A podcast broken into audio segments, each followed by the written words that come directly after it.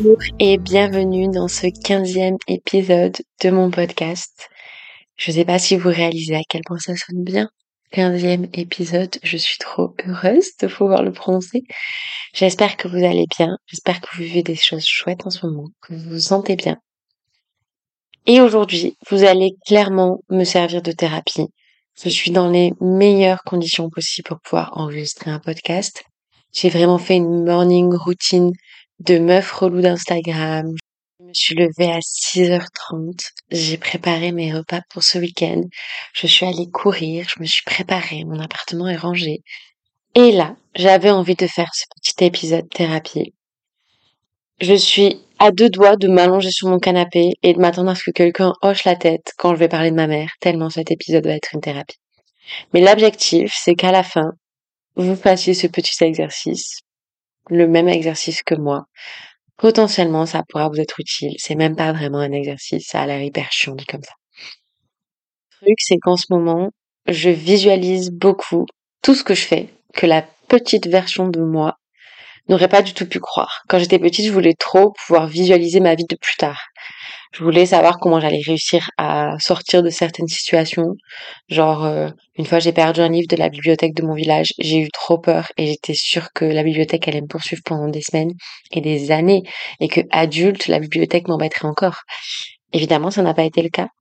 Mais j'avais envie de savoir quel métier j'allais faire, où est-ce que j'allais vivre, quels vêtements j'allais porter, à quoi j'allais ressembler et tous les trucs un peu nuls que je traversais. En fait, je voulais savoir comment j'allais m'en sortir.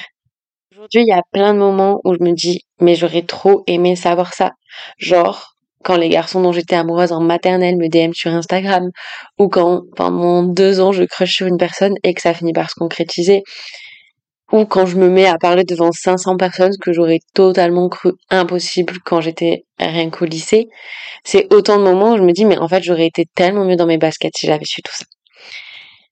Et aujourd'hui dans cet épisode, je voulais juste dire les quelques trucs, en vrai j'ai mis trois trucs, que j'ai appris en grandissant, que j'aurais trop aimé savoir avant, et en fait qui m'auraient vraiment servi et qui je pense peuvent toujours servir à ce que moi je me les rappelle, à ce que d'autres personnes puissent se les dire, parce que je sais qu'il y a aussi potentiellement des personnes plus jeunes que moi, et à ce qu'on se le rappelle tous ensemble aussi.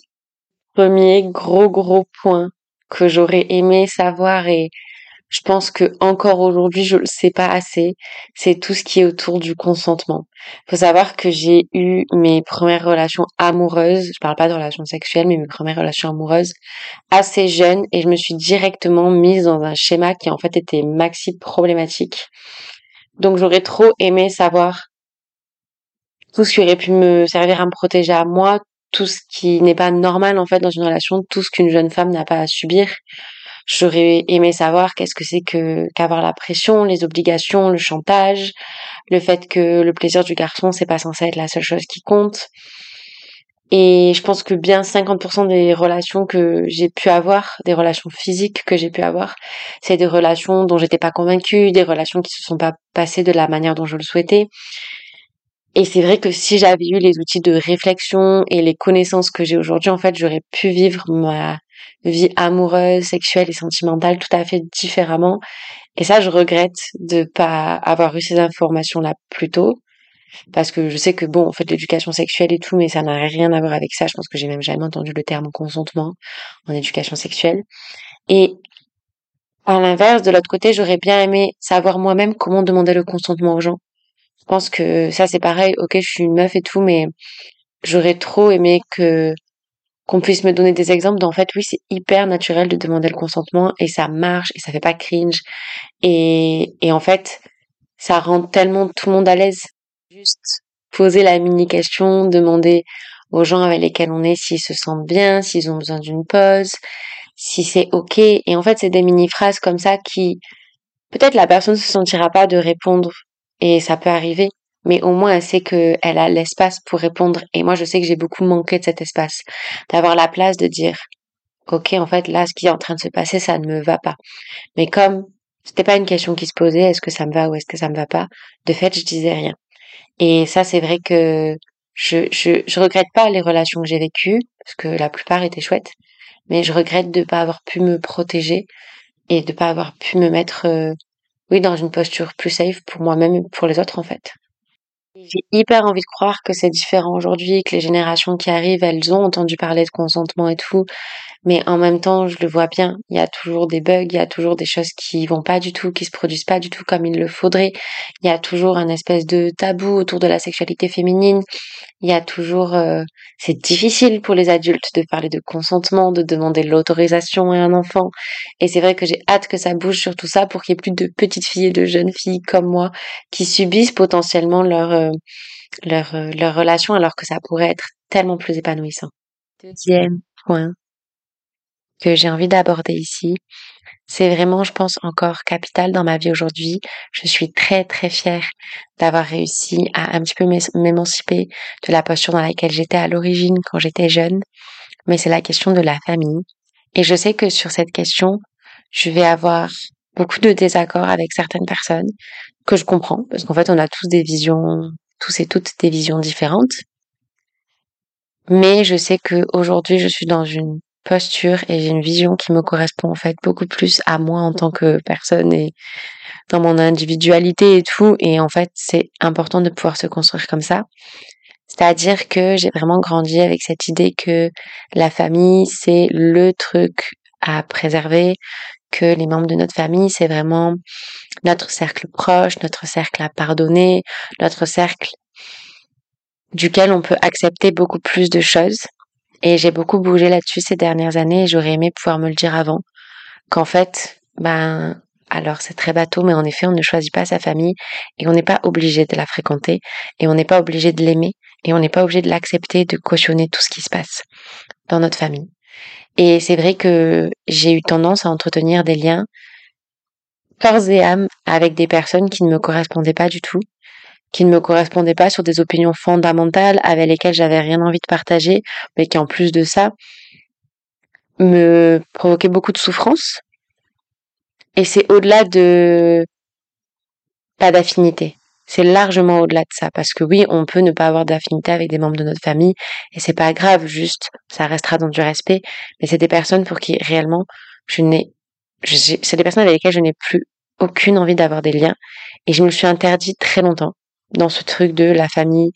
C'est notre structure la plus importante et c'est vraiment quelque chose qu'on doit préserver à tout prix.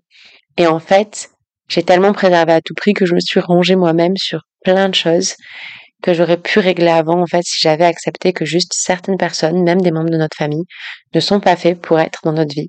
Et c'est pas grave. Et en fait, on ne sera pas moins heureux pour autant.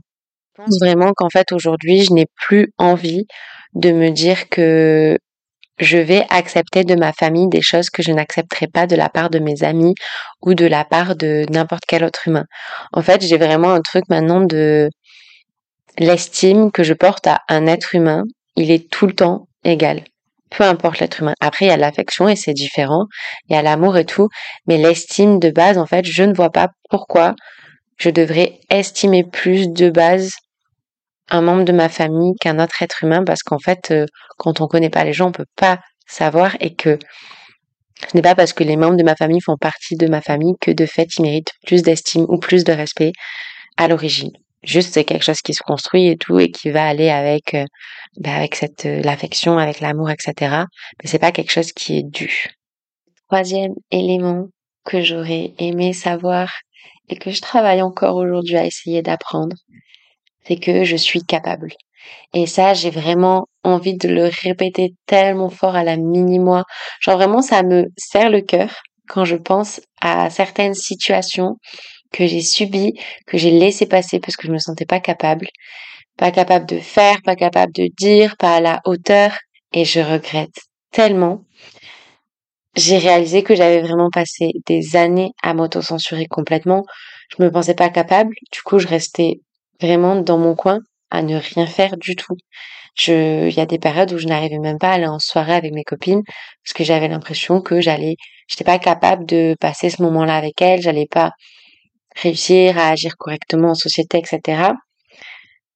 Pour l'anecdote, je pense que ce sera mon plus gros regret. Il y a notamment un photographe qui m'a contacté quand j'étais, euh, je pense que j'étais au début de ma licence, j'avais 18-19 ans. Et tout le monde m'a dit, mais lui, il lance des carrières et tout, il faut que tu ailles le voir, il faut que tu travailles avec lui. S'il te, te, te, s'il te le propose, fais-le. Et donc, euh, on discute et tout, et vraiment, je me sentais pas capable. Vraiment, je me suis dit, mais en fait, pourquoi est-ce que moi, j'irais faire un shooting photo avec lui? Et j'ai laissé cette porte se refermer J'y suis pas allée. Et maintenant, je fais de la photo quasiment toutes les semaines. Je, je, y a des marques qui me font confiance. C'est quelque chose que je développe beaucoup. Tout ce travail-là est super valorisé. Et en fait, je réalise que j'aurais pu, que ça aurait pu être le début de quelque chose. C'est pas grave parce que ce, ce, ce début, je l'ai vécu ailleurs et différemment. Et, et j'ai travaillé euh, avec d'autres personnes qui sont aussi super chouettes et qui m'ont ouvert plein de portes. Mais ce jour-là, je me suis pas sentie capable de faire quelque chose et j'ai failli laisser tomber euh, une quelque chose qui aujourd'hui est devenu une passion en fait et qui joue vraiment dans mon équilibre. Encore aujourd'hui, il y a plein plein de moments où je me dis qu'en fait pourquoi moi et que j'ai pas les compétences nécessaires et tout, mais en même temps, je pense que c'est ça qu'il faut qu'on répète au mini nous, c'est vraiment ce truc de si quelqu'un nous contacte pour faire quelque chose, c'est que cette personne, en fait, a envie que ça soit nous. Si on nous prend dans une formation, c'est que on a passé le recrutement et bah en fait c'est nous qui l'avons passé et pas une autre personne et ce sera nous. Et je pense que vraiment j'ai besoin de me répéter ça un maximum, ce sentiment de ouais ce petit syndrome de l'imposteur en fait qu'on a plus ou moins toutes et tous. J'ai l'impression ce truc de pas arriver à réaliser que oui, on sait faire, que oui, on peut faire et que au pire, on risque de se tromper, mais c'est pas très grave et ça va pas être dramatique. Et en fait, tout le monde fait des erreurs. On gagne beaucoup plus à accepter qu'en fait, euh, oui, on a notre place euh, là où on a envie d'être. Et justement, si on a envie d'être quelque part, c'est pas pour rien. Je ne sais pas si vous avez vous aussi des des choses que vous auriez envie de dire à la mini euh, vous. Et peut-être qu'on pourra en faire un autre épisode avec vos conseils à vous pour vous-même.